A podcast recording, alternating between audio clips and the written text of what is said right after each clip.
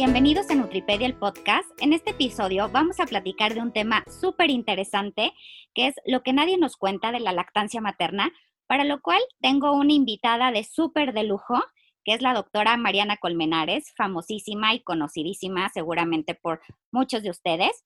Les voy a platicar un poquito sobre ella. Ella es médico pediatra, es consultora certificada en lactancia por el Consejo Internacional de Lactancia es miembro de la mesa directiva y coordinadora regional para Latinoamérica de la Academia de Medicina de Lactancia, colaboradora para UNICEF, miembro fundadora de ACLAM, que es la Asociación de Consultores Certificados en Lactancia Materna, aparte mamá de dos pequeñitos. Entonces, bueno, pues vamos a aprovecharla al máximo con este tema que es toda una experta en, en este sentido. Pues muchas gracias, Mariana. Gracias a ti, Vanessa, con muchísimas ganas de estar contigo y aquí compartiendo este espacio. La verdad me encanta. Pues mira, de la lactancia materna, por supuesto que conocemos todos los beneficios, tanto para la mamá, para el bebé. Todavía nos hace falta mucho en este sentido, pero sabes que de repente no nos hablan eh, de lo que hay detrás de la lactancia, ¿no? De todos estos mitos también, de cómo en el día a día como mamá lo llevas. Yo te voy a platicar, yo tuve mi asesoría prenatal contigo, padrísimo, yo me sentía muy preparada, ¿no? Y sobre todo en esta parte que, que compartimos de la nutrición, y de repente yo me voy un día a trabajar muy temprano, regreso tarde, cuando salgo de casa, mi bebé dormido, regreso, está dormido, tenía eh, leche suficiente y al otro día me pasa que de verdad no se quiere pegar, ¿no? Al, al seno.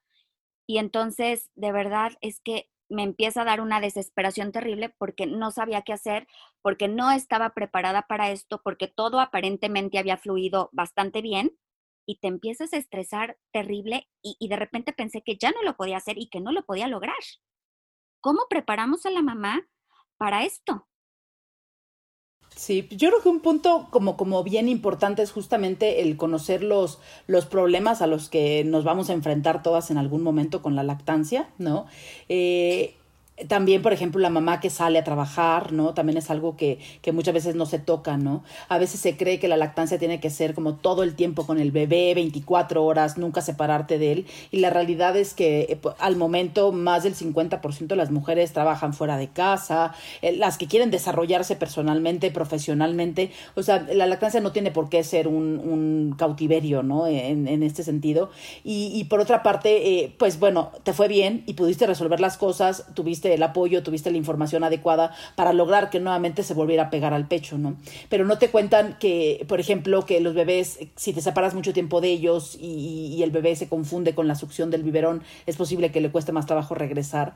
Hay bebés que son así, ¿no? También, o sea, que son como motoramente hablando, como que les cuesta un poco más de trabajo volverse a agarrar o les cuesta un poco de trabajo incluso desde el comienzo empezar con una buena historia, ¿no? En, en el sentido de, de cómo succionan del pecho y todo, ¿no? Entonces sí, lo importante es contar con información adecuada, ¿no? Y sobre todo conocer las vías para, para pedir ayuda y sobre todo resolver ese tipo de problemas, ¿no? No, por supuesto, yo lo pude resolver en, en, un par de días, pero mientras eso pasa, de verdad es que te da mucha angustia, más te estresas.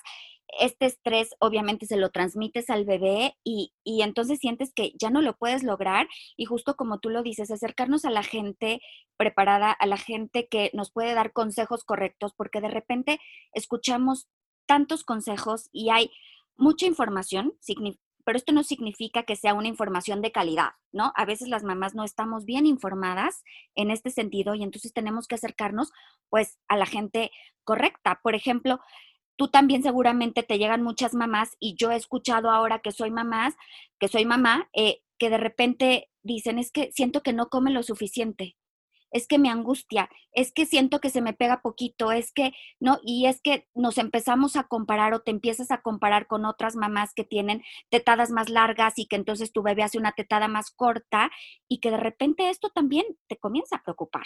Claro. Y luego también es la, la, idea que les hacen creer los profesionales de la salud, ¿no? Que les dicen a las mamás que tienen que ponérselo al pecho X número de minutos y cambiarlo X número de minutos.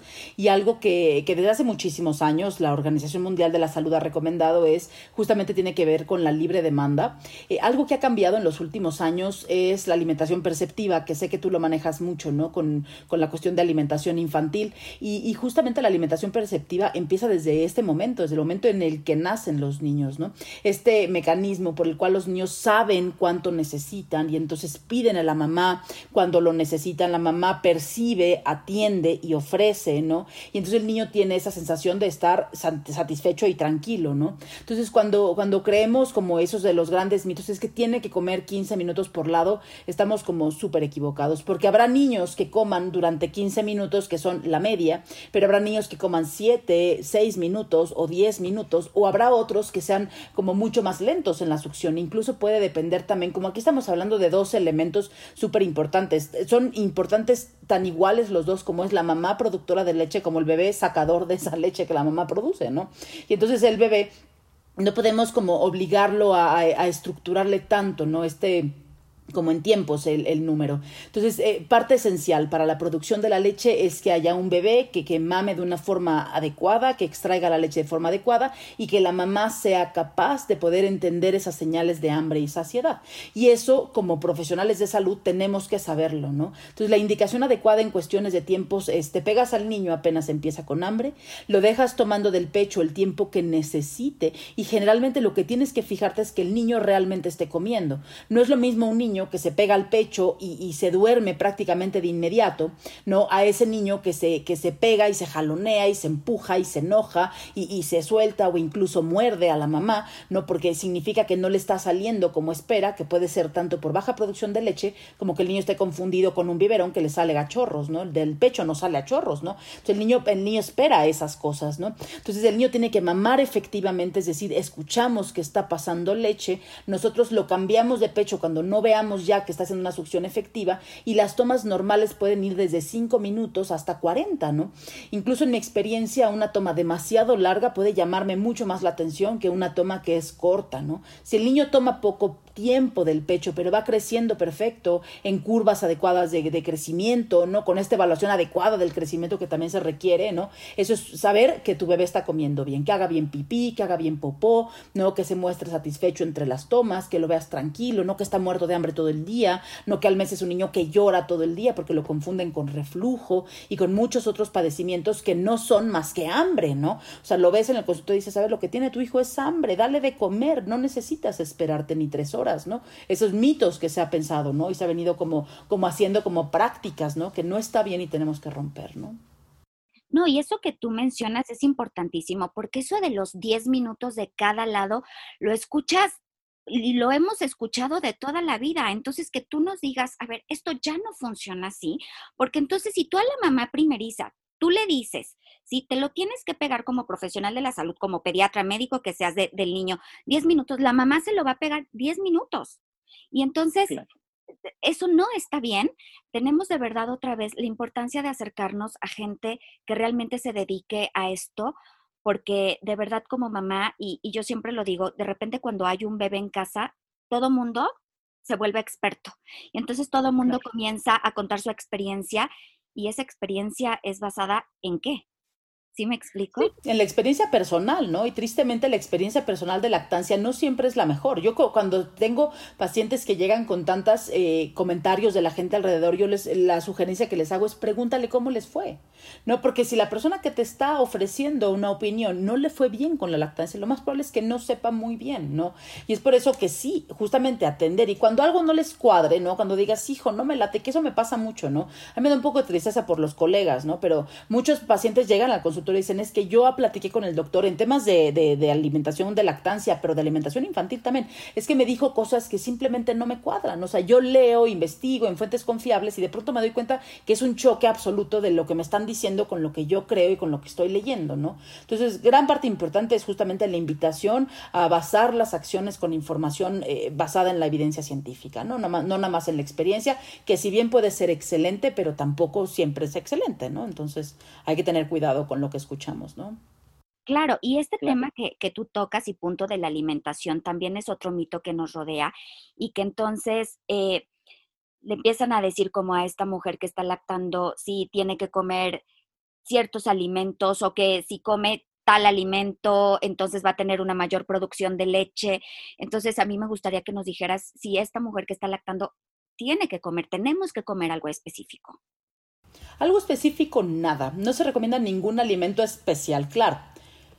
Claro, no hay ningún alimento que haga una leche mejor que otra. Eso está, o sea, mujeres en estados nutricionales deficientes pueden tener la leche con las mismas calorías. Puede haber diferencias sutiles. Yo no digo que hay que comer mal, ¿no? O sea, claramente la, la indicación correcta es que las mujeres y los hombres y las señoras y los señores y los grandes y los chicos, todos, pues se alimenten de una forma sana y adecuada. Esa sería como la mejor indicación, ¿no?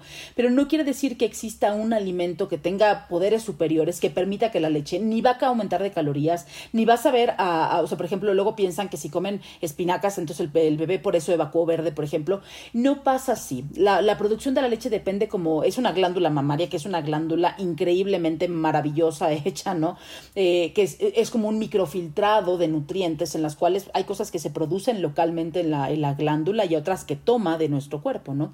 No es, eh, por ejemplo, algo que pasa interesantísimo es que el cuerpo de la madre que amamanta aumenta las compuertas por donde entra el calcio, ¿no? Entonces la mamá que amamanta tiene un aumento en la absorción del calcio de su dieta, se coma una tortilla, una mamá que amamanta absorbe 10 veces más de la que se come una mamá que no está amamantando. Y esas son las magias que hace el cuerpo que se va adaptando a lo que el bebé va necesitando, ¿no? Necesita más calcio, pues la mamá absorbe más, ¿no? Entonces sí, no va a mejorar, por ejemplo, cosas que han visto, hay diferentes tipos de ácidos grasos, ¿no? Los omegas que ahora están muy de moda y tal. O sea, puede ser que al momento de tener una dieta rica en ácidos grasos con omega 3, como puede ser el salmón, algunas otras fuentes de este tipo de ácidos grasos, puede ser que la leche pudiera tener un aporte de, de más tipo de estos ácidos grasos, ¿no? Pero a grandes rasgos no hay una diferencia en la cual la mamá entonces que no se nutre bien su leche no es nutritiva. Nunca jamás un niño que no sube de peso se debe a que la leche de la mamá no es nutritiva. Nunca hay que pensar en eso, ¿no? Siempre hay que pensar en que el bebé no está comiendo lo suficiente de esa leche increíblemente buena independientemente del estado nutricional de la mamá. Lo mismo el agua. El agua, eh, debemos de tomar agua cuando estamos amamantando, sí, porque de entrada la lactancia da mucha sed, ¿no? Entonces el cuerpo mismo te pide, necesitas tomar más agua, claro. Tú que amamantas te da una sed espantosa. Yo te voy a decir, yo termino de lactar y entonces ¡ah! me siento deshidratada y necesito tomar agua. O sea, el cuerpo de verdad, como tú lo dices, súper sabio y te lo pide. Claro, totalmente. Y cuando hacemos caso a esos, elementos internos, ¿no? De, de, hambre y saciedad y de sed, lo que permitimos es que justamente eh, eh, tomemos las cosas que necesitan, ¿no? Entonces, como tal, no hay una dieta especial, ni para aumentar la producción de leche, ni para disminuirla, ni para mejorarla, ni para engrosarla, ni para hacerla. O sea, te puedes comer unas gordas de chicharrón y tu leche no va a tener más grasa. O sea, para acabar pronto, ¿no? Ni va a tener ninguna otra cosa. Hay condiciones especiales, ¿no? En las cuales hay niños, eh, claro, tampoco tampoco, ¿no? O sea, en la evidencia científica no ha demostrado que hay un aumento de la producción de leche con estas cosas, ¿no? La, la, levadura que de repente escuchas en todos lados y entonces toma levadura y toma levadura y hasta hay cápsulas de levadura y, y eso de dónde salió. Claro, claro. Eh, eh, culturalmente hablando, en todas las eh, regiones en el mundo hay diferentes recomendaciones en cuestión de qué tomar para aumentar tu producción de leche.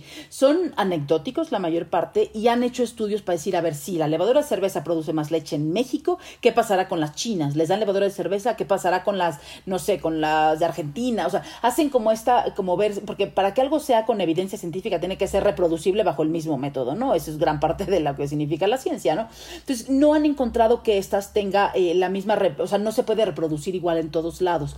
No quiere decir que una mamá que se lo tome le vaya a caer mal, eso es importante, ¿no? Hay cosas que, que culturalmente hablando podemos pensar que aumenta la producción de leche y no es que esté completamente equivocado, la cuestión es que no podemos atribuirle a eso que seguro vas a tener más leche, ¿no? Entonces les dan unos atoles tremendos a las mamás, ¿no? Y las mamás como hacen caso a tomarse litros de atole, pues entonces lo único que tienen es un incremento de peso tremendo que a lo mejor no les correspondía, ¿no? O, eh, o, o cosas que creen que, que, por eso se debe que tener más leche o menos leche. Es que no te has tomado lo que te dije, ¿no? Entonces, ese es el punto. No caer en, en, la idea de que tienen que comer un alimento en particular para tener ni mejor ni más leche. Y la otra es que en estos casos especiales, eh, de los pocos alimentos que entrarían para mí dentro de los casos especiales, es la alergia a la proteína de la leche de la vaca, en el cual el niño tiene manifestaciones clínicas que obligan a la mamá a llevar una dieta restrictiva en lácteos y derivados y trazas y contaminados, ¿no? Y algunos niños pueden una alergia cruzada a la soya, ¿no? También. Y ya de ahí para abajo, si el niño siguiera con síntomas, te podrías ir a otro tipo de cosas, pero realmente no podemos universalizar esto, ¿no? es, es casos específicos que tenemos que atender de manera específica, tanto en el área de nutrición ustedes como nosotros en el área pediátrica, ¿no? Como la parte de la consulta de lactancia, ¿no? Claro, y después también que sean casos eh, diagnosticados, no, no, no casos como, porque de repente también escuchas eh, muchas mamás que dicen, es que mi pediatra me dijo que me quitara los lácteos, por si las dudas. La indicación no es así. Se hace cuando realmente se tiene una alergia a la proteína de leche de vaca y no nada más es quitar los lácteos. Es como tú bien dices, lácteos derivados, todas las trazas, todos los alimentos que puedan contener proteína de leche de vaca.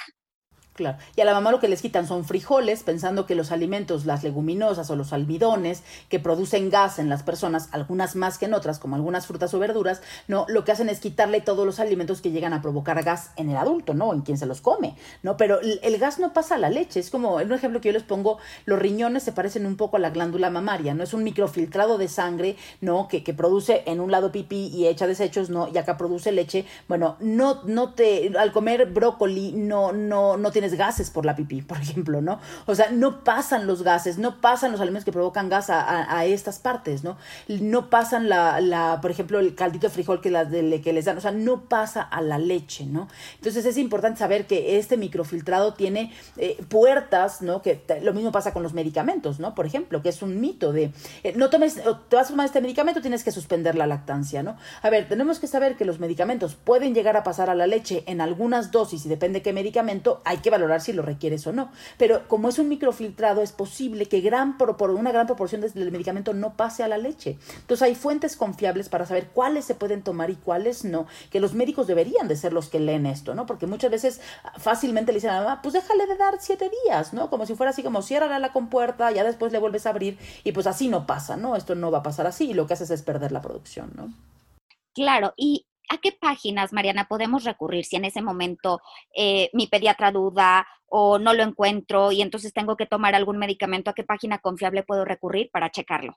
Hay una española de, que es bastante, bastante buena, basada en la evidencia, vienen todos los artículos ahí, que es medio lactancia.org. Esa es una que es de muy fácil acceso y de muy fácil, pues te, te, te entiende, o sea, se entiende muy bien. Esa es una muy buena. Y la otra se llama LactMed, que es, eh, es eh, de gringa, ¿no? Es de Estados Unidos, de la Academia Americana de Pediatría, ¿no? Y esa es una página que también viene la información. Ahí viene un poquito más como a criterio, como que no te dice como el semáforo que te viene en la de lactancia, ¿no? Aquí te, te vienen los criterios, ¿no? Tantas mujeres que lo tomaron, tantas les pasó esto, no se recomienda suspender la lactancia, se recomienda si la dosis es tal, estas son algunas opciones, ¿no? Entonces yo creo que esa es un poco más para el profesional de la salud y la de lactancia es para el profesional de la salud porque viene que te puedas meter mucho más a fondo al tema, ¿no? Pero también viene de una forma más fácil para las familias entenderlo, ¿no? Sí, queda muy claro porque viene el semáforo por colores y entonces tú buscas qué medicamento y entonces es, es muy, muy fácil entenderlo. Exacto, exacto. Y, y, sabes que también otro de los mitos que de repente escuchamos es como el tamaño del pecho. O sea, Mariana, ¿el tamaño del pecho importa para ser buena productora de leche? A ver, el tamaño como tal, no. Hay mujeres con pechos súper pequeños que producen excelentemente la cantidad de leche que el bebé necesita y mamás con pechos enormes y producen suficiente cantidad de leche para el que el bebé. Lo mismo puede haber pechos pequeños pero ¿qué pasa? Que sí hay algunas características en la forma del pecho que sí nos podrían llamar la atención en el tema de la producción y eso se le llama hipoplasia de glándula mamaria. Característicamente son pechos pequeños, separados, asimétricos, con un gran espacio entre ellos y muchas de estas mujeres se operan. Entonces se operan, se ponen pecho y entonces el problema no es la cirugía de aumento o reducción, que ese es otro mito interesante, ¿no? Sino que el problema es la glándula mamaria como era antes de operarte y es posible que entonces hubiera habido una tuberosa o hipoplásica. Es así puede haber temas con la producción de leche. No todo está perdido, hay mujeres con estas características que lo que tenemos que es tener una muy buena técnica, buscar todo lo demás que pueda ser positivo para la producción de la leche y si tenemos problemas entonces abordarlo como un problema de producción de leche, ¿no? Que ya será un caso en particular, ¿no? Eso pueden ser mamas también grandes que puedan también ser hipoplásicas, porque la, la grasa es diferente a la glándula mamaria, ¿no? Mamás, por ejemplo, que tienen eh, ovario poliquístico, mamás que tienen tienen diabetes gestacional o que tienen diabetes o que tienen problemas con la tiroides, pudieran ser las tres enfermedades que pudieran tener un poco que ver también con la cantidad de leche, con la producción. Entonces, estos antecedentes son también importantes para tener, tomarlos en cuenta, ¿no? Como, como profesional de la salud y saber que pudiera haber algún tema, ¿no? Claro, entonces realmente otra vez, no, no es un tema que, que, tenga que preocuparte, otra vez te tienes que acercar con los expertos porque si no, entonces te puedes confundir. Y, y, a mí me gustaría preguntarte también qué pasa con las mujeres y con los implantes mamarios. Cuando es una cirugía de aumento y ponen implantes, hay que estar con mucha precaución si no se debió a, este problema, ¿no? A, una hipoplasia de glándula mamaria. Los implantes tienen dos maneras, bueno, hay varias maneras de, ponerlos. Antes lo usaban mucho, eh, que cortaban alrededor de la areola y, metían el implante, ¿no? Ahora se tiende a poner más retro por atrás, ¿no? Del, pectoral, del músculo. Y eh, esos afectan menos, afectan menos porque digamos que escarban menos en la glándula, ¿no? Eh, de lo que más puede llegar a afectar en la cirugía, tanto de aumento como de reducción es eh, la lesión que existe alrededor de la areola, porque existe un complejo areola-pezón que tiene que ver con la succión del bebé que logra desencadenar estos como, como si fueran los nervios, bueno, son los nervios que inervan el pezón, que, que permiten el, el, el, aumento en la producción de prolactina y de oxitocina sobre todo, ¿no? Para la succión a que salga la leche. Y entonces cuando cortas por ahí puede haber un defecto en esto. Entonces tenemos que, que tratar de buscar otros mecanismos para que no dependan exclusivamente de la succión. No dependen exclusivamente de eso es lo bueno, puede haber otras vías. Y las mujeres que se operan muchas veces hasta sienten la sensibilidad alterada en, en, la, en el pezón, ¿no? Porque justamente están cortados los nervios de sensibilidad, ¿no? La otra es que cuando, hay, cuando es una cirugía de reducción, es posible que quiten parte de la glándula mamaria. Entonces, la mayor parte de las veces lo que tratan de quitar es grasa, pero también muchas veces se llevan glándula. Y en ese caso sería una glándula mamaria más pequeña y es algo quirúrgico, ¿no? Que es algo a veces difícil como de, de, de moverlo, ¿no? O sea, de, pues claro, pero esto no tiene un impedimento para, para no poder lactar. Para nada es un impedimento, lo que sí tiene que ser es saber que existen, eh, que tienes este antecedente, ¿no? Lo tienes guardado en un cajón, ahí está, es un antecedente que en algún momento vas a tener que sacar, ¿no?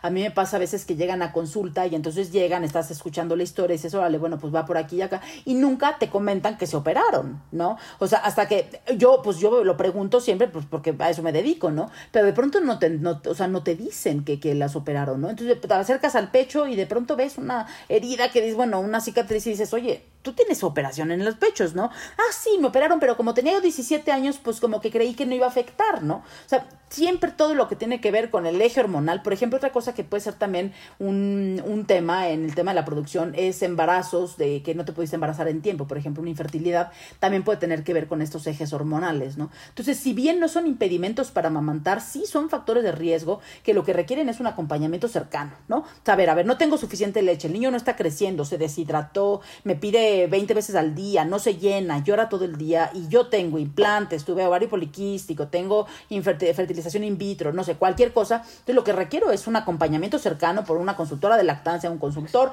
por un médico especialista en el tema, ¿no? O sea, buscarnos ayuda y apoyo para lograr resolver este tipo de problemas, ¿no? Y eso que tocas, Mariana, es interesantísimo porque justo es red de apoyo. ¿No? Todo, todo eso, y, y, no nada más con el profesional, porque entonces ¿Cuál es el rol de la pareja en la lactancia? Es importantísimo. Totalmente. Tener un apoyo. Totalmente. Hay, hay un mito ahí bastante interesante, justamente. Eh, luego le dicen a los papás, no, pues tú dale de tomar el, dale un biberón en la noche para que la mamá duerma, descanse, ¿no? Y tú puedas también tener este como vínculo y apego con tu bebé, ¿no? Como de entrada, bueno, eh, como si fuera la única forma de, de, tener apego y vínculo con el bebé. Bueno, hay tantas cosas en la casa que hacer que, que esa me parece la mínima, ¿no? Es, para mí, que amamanté y tal, es la más fácil. O sea, a ver, déjame el niño tomar pecho en la noche y déjame en paz, ¿no? O sea, hay miles de otras cosas en las cuales el papá puede participar. El, el, contacto piel a piel, incluso está demostrado que los papás pueden incluso incrementar sus niveles de oxitocina. La oxitocina existe en todos, eso es la hormona del amor, a mí me encanta, ¿no? Y justamente el papá que se pone al bebé piel con piel aumenta sus receptores, su, su producción de oxitocina y les ayuda al paternaje, ¿no? O sea, esto mejora el paternaje, el involucrarse con la crianza, el involucrarse con, con la casa finalmente, ¿no? Ahora que estamos en cautiverio, bueno, pues los labores de la casa son de todos, ¿no? Y los papás la participación que tienen es, es, básica, ¿no? El apoyo que tiene a la mamá, por ejemplo, a veces se piensa que, no, sé que estás bien cansada, te veo bien cansada, y, a veces eh, cuando hay un desconocimiento es, claro, es que yo soy la que amamanto, ¿no? O sea, como, a ver, sí es cansado amamantar, claro, es mucho menos cansado amamantar que dar fórmula, porque dar fórmula implica lavar, esterilizar, eh, comprar, o sea, servir, preparar, tiene muchas otras cosas que cuando se requiere, pues se tiene que hacer, por supuesto, ¿no? Pero es más cansado, ¿no?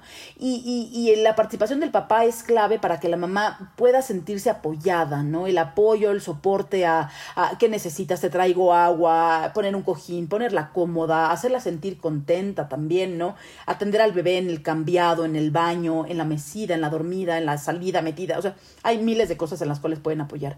¿Qué pasa cuando el papá da un biberón por la noche? Que la producción de prolactina, que es aquella hormona que se encarga de la producción de leche, como todas las hormonas, tienen picos en la noche estos picos nocturnos que aumentan en la sangre de la mamá, cuando aumenta y hay un bebé que no se toma la leche, la siguiente noche dice, no, ¿para qué aumento? Pues si no va a haber quien se la tome, mejor no aumento. Y entonces empieza a bajar estos niveles de prolactina y empieza a afectar la producción de la leche. Y entonces pasa que, que empieza a dejar de alcanzar y en el día entonces la mamá siente que el bebé se queda con hambre o el bebé empieza a no crecer, ¿no? O empieza a ver miles y miles de cosas, ¿no? Que tenemos que tomar en cuenta cuando hacemos este tipo de recomendaciones.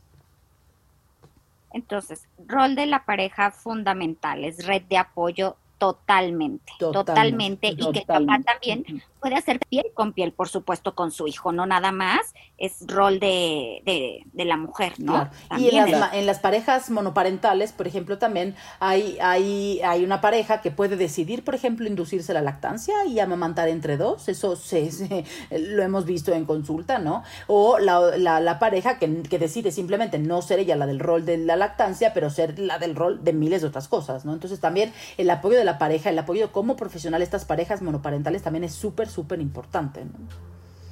Claro, el rol de la pareja como tal es importante. Sí, exacto. Y, y de repente, sabes que el otro día platicaba con una amiga y me decía que ella, eh, dentro de la experiencia, porque lactar es un reto, es un reto. Y, y, y decía, me decía Vanessa, yo de verdad no sabía que podía lactar sin sangrar. Hasta que me acerqué a una consultora y, y de verdad yo pensé que toda la vida que, que, que una mujer lactaba siempre sangrando y entonces, ¿qué es lo que está pasando? ¿Siempre duele? ¿A todas las mujeres eh, les duele lactar? Eso es al principio, no estás acostumbrada. ¿Qué es lo que pasa con esto? ¿O nos tenemos que quitar como, como este miedo? De entrada, eh, es uno de los miedos más grandes eh, en el mundo, ¿no? O sea, cuando tú preguntas a un grupo grande de personas, eh, ¿de qué tienes miedo cuando amamantas? La causa número uno es que me duela y la segunda es que no tenga suficiente leche, ¿no?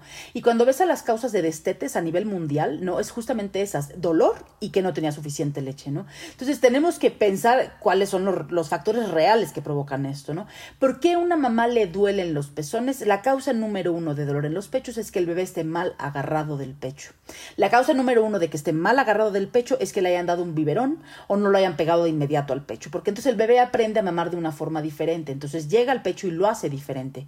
Cuando un bebé agarra el pecho como agarra un biberón, agarra muy angosta la boquita y solo agarra la punta del pezón. La gente cree que el pezón es como un chupón, ¿no? Y la realidad es que no. El pezón es como un órgano de lactancia, ¿no? El bebé tiene que agarrar gran parte de la areola y del pezón. Hay pezones largos, cortos, angostos, chiquitos, grandes, eh, morenitos, más rosados, más de todo, ¿no? E incluso invertidos, que pueden ser perfectamente hábiles para amamantar, ¿no? Entonces, lo importante es que, eh, que, que, tenga el apoyo adecuado para la técnica, que eviten usar biberones y chupones desde el principio para evitar justamente que existan estos interferencias con la succión.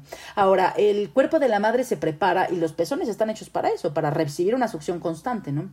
Hay unas glandulitas alrededor de la mama que, que secretan una, una secreción, eh, valga la, redundancia, de como grasosita que lubrica el pezón. Entonces el pezón ya viene preparándose durante el embarazo, crece, no se hace más grandecito, se pone un poco más durita la piel, hay cambios en estas características que lo preparan para que el bebé mame, ¿no? Eh, el bebé que está bien agarrado no tendría por qué doler. Ahora, puede ser normal que las primeras tres o cuatro semanas del nacimiento de un bebé existe una sensación molesta al momento del agarre, ¿no? Eh, esta molestia nunca debe de durar más allá de un minuto, ¿no? Se pesca el bebé, tiene que estar bien pescado, empieza a mamar, sale la leche y en ese momento generalmente disminuye la molestia. Un dolor que nunca es normal es cuando se perpetúa durante toda la toma, persiste entre una toma y la otra, dura todas las tomas, dura más allá de tres o cuatro semanas y sobre todo si hay grietas. Las grietas nunca son normales. Entonces, cuando tenemos dolor, lo más importante es primero ver la técnica, lo más importante, Ya que resolvemos la técnica, si sigue doliendo, hay que empezarle a escarbar, porque puede haber otras razones para que duela. Por ejemplo, un bebé que tenga un tema con el frenillo corto, que es una malformación congénita menor, donde la lengua tiene una restricción de su movimiento por un tejido que está debajo de la lengua, ¿no? Entonces, esta restricción del movimiento no permite un buen agarre. Volvemos a la técnica, está debida a un problema anatómico que se puede resolver, ¿no? La otra es un bebé, por ejemplo, con algún tono muscular demasiado alto, que apriete demasiado cuando se pega al pecho de la mamá, ¿no? Puede ser por temas neurológicos, puede ser por temas tan sutiles como una contractura muscular, ¿no? Esos niños lloran un montón, se arquean para atrás, o sea, hacen cosas como raras, ¿no? Entonces, lo importante es eh, recibir apoyo adecuado, porque si la mamá, como resuelva su problema de dolor, es, número uno, metiendo una pezonera, ya la regó. No está resolviendo el problema que realmente le está provocando el dolor, lo más probable es que no resuelva el problema de base, ¿no? Segunda, pues dale biberón en lo que se te quita la molestia. Tampoco está resolviendo el problema de lactancia. Y acaba, acaban perdiendo la lactancia, pero tristemente las resoluciones en, en, en, en lugares donde el profesional de salud no tiene mucha idea, es lo que hace. No, no, no, no sufras. La lactancia no es para sufrirla, es para disfrutarla. No la disfrutas, quítala, ¿no? Y, no es obviamente la solución principal, ¿no? Entonces, saber que no es normal, las grietas nunca y el tiempo que, que, esperaríamos normal o dentro de la normalidad de esta molestia, ¿no? Claro, y bueno, y el objetivo es que todas eh, las mujeres eh, embarazadas pues nos acerquemos a una consultora y que nos preparemos yo te voy a decir previo a, ¿no? Que estemos preparados.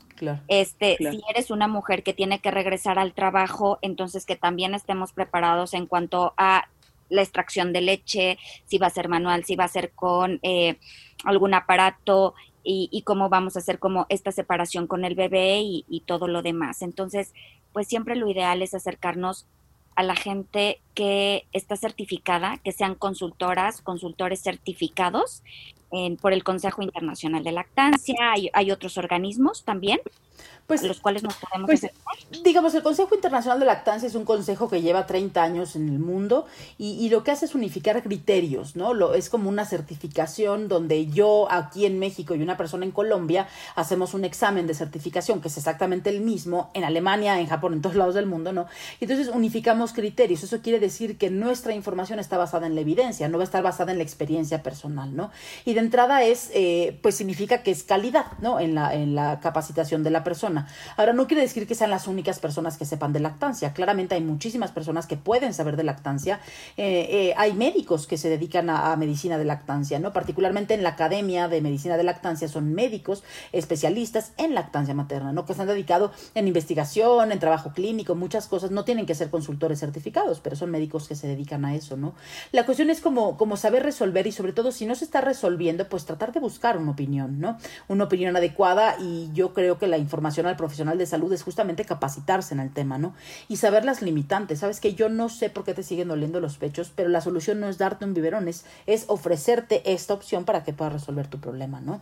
Creo que eso es como lo más importante. Y bueno, la, Liga de la Leche, que es una agrupación mundial también, que lleva 50 años en el mundo, eh, que, que hace grupos de apoyo. Lo que se encargan son grupos de apoyo.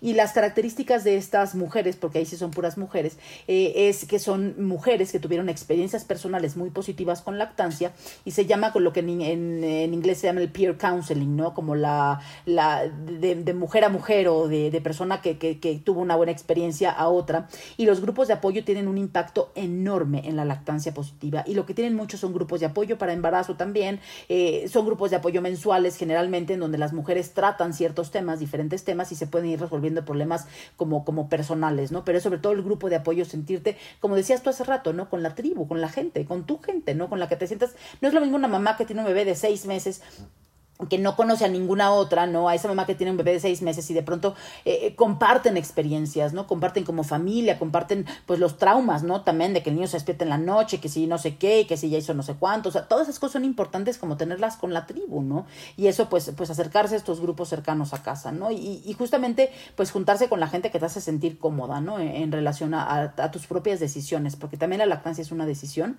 y una decisión que implica también un compromiso, ¿no? Que, que es súper placentero, súper agradable sale súper padre cuando está bien acompañado, ¿no? Y la consulta prenatal, como dices, o sea, yo creo que es parte esencial, para mí sería súper importante. Y la otra cosa que no quiero dejar de comentar es el tema de lactancia y trabajo, porque como decíamos, eh, más de la mitad de las mujeres trabajamos fuera de la casa, no tenemos por qué sacrificar el trabajo, no tendríamos por qué hacerlo. Y, justamente hace unos años con, eh, tengo un, bueno, tenemos una empresa que ponemos lactarios en empresas que se llama Palma, que es programa de apoyo a la lactancia materna, y damos asesoría a las empresas, porque también tiene ventajas para las empresas tener a la mujer que, que amamanta y que pueda continuar con la lactancia. Ya vimos, no te sacas leche, se te va. La leche no es magia, no es quiero tener mucha leche y pime que aparezca, ¿no? O sea, tiene que haber alguien que la saque, ¿no? Y entonces, si no hay un bebé que la saque, tiene que haber algo que la saque, un extractor, una extracción manual, eh, el tiempo adecuado, las veces adecuadas si te llegas a separar de tu bebé, ¿no? Y eso tenemos que explicárselos a las mujeres antes de que regresen a trabajar, que hagan un buen banco de leche, ¿no? Un par de semanas antes, que se preparen, que sepan qué esperar cuando regresan, ¿no? Y si hay problemas cuando, cuando regresan después de un día complicado, maratónico, ansioso, eh, así, ¿qué podemos hacer? ¿Cómo podemos ayudarles a sentirse cómodas y tranquilas y seguras con las decisiones, ¿no? Mariana, pues qué delicia y este tema da para mucho más, así que después tenemos que volver a reunirnos para platicar de todos los beneficios de la lactancia para la mamá, para el hijo, para la familia y para todos en, en, en otro podcast. Y pues recuerden que este fue nuestro episodio de lo que nadie nos cuenta de la lactancia materna. ¿En dónde te podemos encontrar, Mariana? Yo estoy en redes como este, doctora Colmenares IBCLC en Instagram y en Facebook Consultorio de Lactancia Doctora Colmenares. Ahí estoy y yo tengo el consultorio en Médica Sur en la Ciudad de México. Ahí está el consultorio y bueno, pueden contactarme en redes y demás para cualquier duda que tengan por ahí. Y la Asociación de Consultores Certificados en Lactancia es aclam.org.mx y tiene un directorio con todos los consultores de lactancia en todo el país. Entonces ahí también pueden acercarse para poder recibir asesoría, ¿no? Está buenísimo. Pues recuerden que a mí me pueden escribir a Nutripedia Baibane en Instagram, Facebook, en YouTube y mi mail hola arroba nutripediabaibane.com. Pues muchas gracias, Mariana. Nos vemos. A padrísimo. Que estés muy bien. Muchas gracias. Hasta la próxima. Adiós. Bye.